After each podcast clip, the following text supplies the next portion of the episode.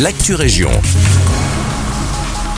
Bonjour à tous, c'est Elise. Les jeunes waterlotois pourront s'essayer gratuitement à l'athlétisme et au tennis de table durant l'été. Une belle occasion de découvrir ces disciplines, que ce soit pour le plaisir ou en vue d'une inscription future dans un club.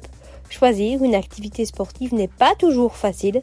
À moins d'un vrai coup de cœur, beaucoup d'enfants hésitent avant de se lancer dans l'une ou l'autre discipline. Pour les aider à y voir plus clair, les Chevinats des Sports proposent aux 6-12 ans d'en tester gratuitement durant une semaine à raison de 2 heures par jour.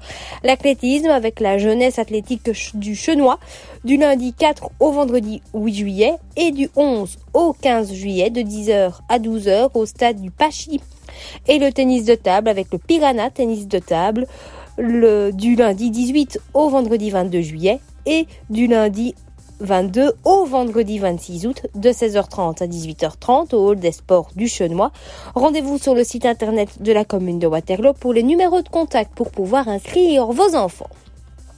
Le rallye de la Haute-Seine aura lieu ce week-end à Braine-le-Comte en accord avec la ville, la police locale, la police fédérale et les autorités sportives compétentes.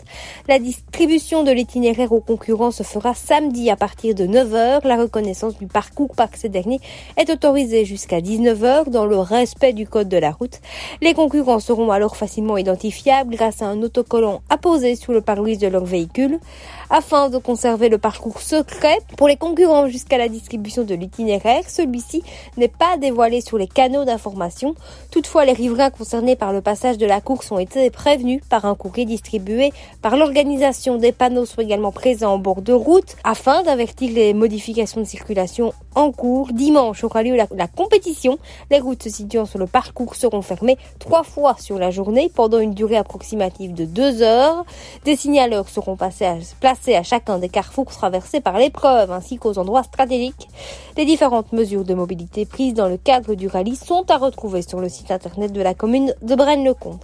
Et on termine avec ce rappel toujours bien utile en cette période quant à l'utilisation des robots tondeuses. Il est largement déconseillé de les utiliser après 18h et avant 9h du matin en vue de la protection des hérissons.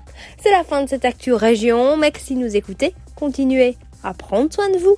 Excellent jeudi avec nous.